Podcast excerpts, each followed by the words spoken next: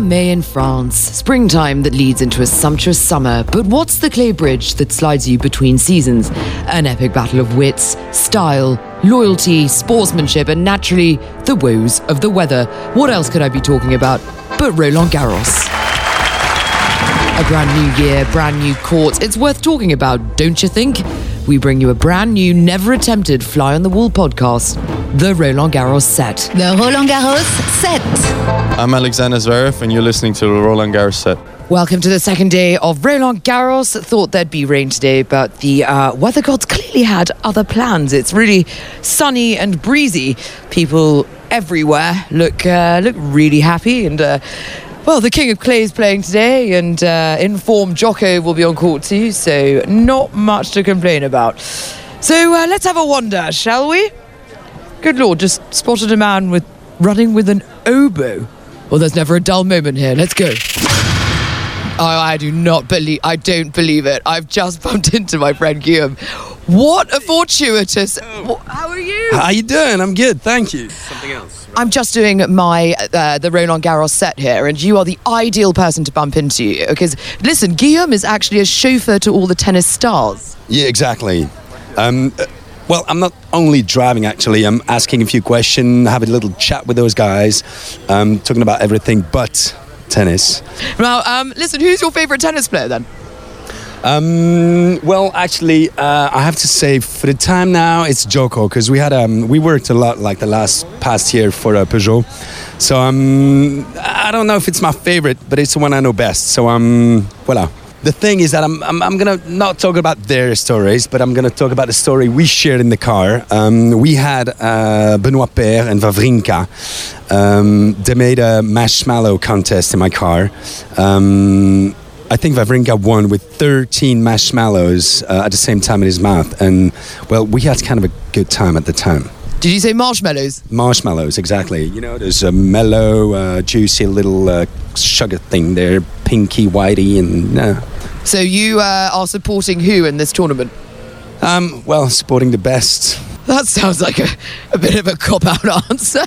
God, loyal, are you? Um, yes, absolutely, I am. You're also an actor, aren't you? Yes, exactly. Um, yeah, yeah. Um, few TV shows, few TV movies. Um, coming a bit of a, cinema stuff, tiny stuff, but a nice stuff. Few commercials. Well, everything. What's what's fun. Can we see you in anything? What are you What are you in? Um, we just shoot a. Well, it was on air in January. It's called Philharmonia. It's a six six times fifty two minutes um, thriller uh, on uh, French television. And has anyone ever told you you look a bit like Vincent Cassel?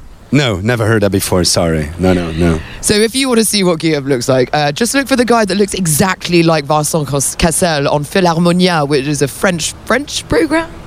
French, exactly. Okay.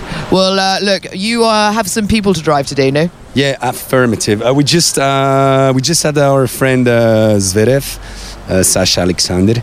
Um, uh, we have a few coming, starting in a few hours. Yeah. All right. Names, no names yet. Well, listen, I need you. I'm gonna I'm gonna run into it because I want to catch some tennis, but uh, uh, uh, rock and roll, roll. It was a pleasure. Roll it, roll it. Come on, run. The Roland Garros set. Nadal was back and playing at Roland Garros today, the start of his campaign to take a 12th title. Let's hear what he had to say about the new centre court, his performance in the first round, players he's never faced, and challenges to come.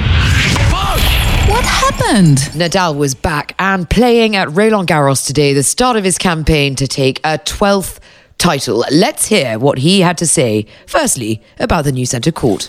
No, being honest, the, the, the feeling to play in this court is not uh, is not a big difference. I think it's the same. No, no I don't have a different feelings. Uh, the court, the court by itself, okay. Uh, in terms of uh, visual game, we can talk about small differences, but. Uh, in terms of um, playing tennis, I think it's the same. The wind is coming the same way. Uh, still a very, very big court, so I don't see any difference playing tennis here. What was Rafa pleased with the most today, playing in the first round? Uh, Well, it was a first first round, and I did I did a lot of things well, not many mistakes, uh, being very solid all the time, just of course, uh, is the beginning, and the first round is uh, more about talking about what what I have to do better or what I did very well today. It's just about general feeling, and general feeling have been positive uh, this afternoon, and just happy to to be through to the second round, and that's the main thing today. And with uh, straight sets, positive feelings, just happy for that. How does he prepare for someone he hasn't faced before? Being honest, uh, I saw play Yannick uh, last year in Munich against Zverev, so I remember a little bit that. And then today with YouTube, you can find things, no? And uh, I have, I saw some highlights of his matches, and y- you have an idea. Okay, of course, it's different when you don't play again, never played before, but you can create an idea about uh, what what he does, no? and that's what I did. Just research a little bit on on YouTube and with some videos. And for tomorrow, for after tomorrow, gonna be the same for me personally, you know. But at the end of the day, for me, it's about play well myself, and of course, knowing a little bit the opponent can help. How's Rafa going to handle the challenges to come? Every year is a new challenge. It's more than new challenges or not. Every year is a is a new challenge, and to today I was able to to win the first challenge, and after tomorrow I'm gonna have the second challenge, and that's that's the only way. The Roland Garros set. Now, looking forward to seeing this guy play on day three. Get ready to hear from a German giant. I'm with Alexander Zverev. Unbelievably, you've just arrived in Paris. What have you just done? Uh, the road to Roland Garros, I guess. So um, yeah, it was it was a fun ride. Um, I've done it the first time. I saw it a few times on TV already. So um, yeah, but now now I'm looking forward to, to playing at Roland Garros. Playing at Roland Garros. Well, you've just played in Geneva and you just won. How do you feel? Good. Uh, first title of the year. Uh, great coming coming into Roland Garros with a title on your back and kind of uh, a lot of confidence as well. So um, you know I'm happy to get going here as well. Okay, now we want to know basically a bit about you. Uh, home is where? Monaco, And you have a dog called. Lövik. And tell me a bit about Lövik. well, he's a cool dog. Goes kind of everywhere with with us, with me, and um, you know, is a perfect perfect uh, travel dog. Okay, and you and your brother, you train together, don't you? Yeah, a lot. You're both very tall. What does your mother feed you? You gotta ask her that. I mean, she fed us some some special things, I guess, when we were younger. Is she here? She's here, yeah. Can I meet her? Yeah, you'll see her. Who do you most enjoy playing? Who do I most enjoy playing? um, I don't know. Who's who have I never lost to? I guess that's the person I most enjoy playing. Well, that's a logical answer, I suppose. Now, you're a fan favorite for the ladies. They all want to know are you single? Uh, yeah, Are you looking? sure. All right, I'm gonna. This is gonna be broadcast on loudspeaker at Roland Garros, just so you know. yeah, thank you. Also, uh, a very close friend of yours asked me to pose you this question. Marcelo Melo taught you everything you know about singles, doubles, and life. How far would you agree with that? He has never won a singles match in his life. You can actually Google that. Um, he's a 35 year old man who's still single, doesn't have a girlfriend, um, who is traveling around. His best friend is a 22 year old who kind of does everything for him, organizes all his hotel rooms, organizes all his trips. I mean, that basically answers it. He, he's beaten me in doubles a few times, but that's about it. All right, so you and Marcelo, when this is over, you're going to go out in Paris and find some ladies, are you? You gotta ask him that. I mean, he he actually he's very shy and he cannot talk to to ladies. Um, this is actually a true story. He he gets very very nervous around And what about you? me. I can I can I can talk. I guess. I mean, I have no issues in talking. Do you have a favorite pickup line? I do not do pickups lines. No. I'm Alexander Zverev. There you have it. Yeah, no, that doesn't work. Favorite thing to do in Paris? Um, well, when we come here, it's kind of all business. You know, we, we, we kind of at the courts, we try to win matches. We try to, you know, get in shape and, uh, and play well. So um, we, I have I have seen a lot of the city. I have seen a lot of the things, but uh, never really a thing that I do outside uh, the tennis courts here. Okay, well, listen, Alexander means leader of man. Are you going to lead Roland Garros?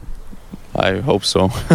Well, listen, you need to get to training. Thank you so much. The Roland Garros set. So we're just walking in through Roland Garros, and I see two very excited spectators. Have you two? Have you just been to see? Uh, Djokovic, Djokovic Nadal. And now we're going to watch uh, Serena Williams.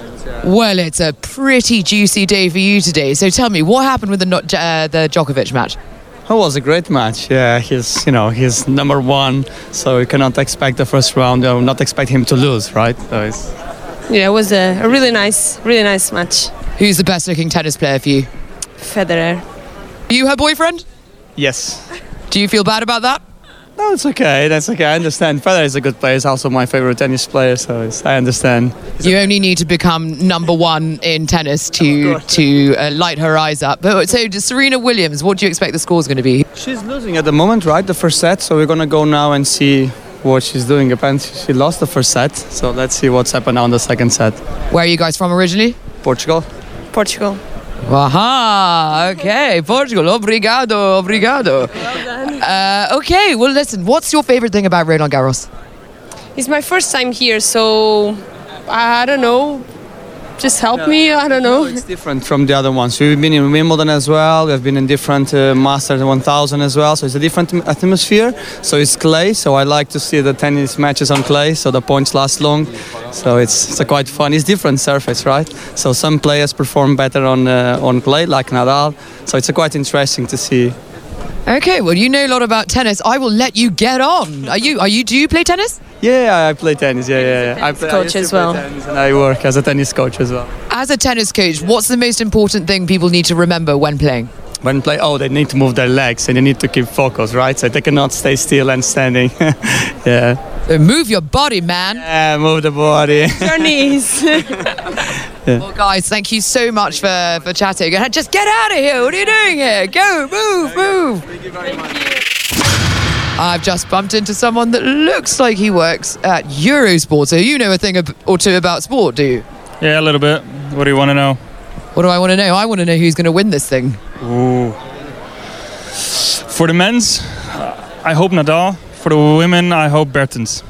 Burton's. Why? Is it because she's she's pretty hot? No, because I'm Dutch. Ah, bias. Of course. All right. Well, I won't ask for your name, or you might be fired. but uh, enjoy your day. Yeah. Thank you, you too. Well, what an experience uh, I've had here today on day two of Roland Garros. Let's hope tomorrow it stays sunny and warm as the competition continues to hot up. Tune in and join me for another adventure on the morrow for day three. Oh my. Oh my gosh, there's that that's that there's that man with the oboe again. He's going so fast. Well, only in Roland Garros. See you tomorrow. The Roland Garros set. Join us again for more action from Roland Garros. If you've got any comments or stories that you'd like to share, get onto Twitter and let us know. That's at radio underscore RG and hashtag RG19. Or just leave me a note on at Alexandra Lawton. Toodaloo.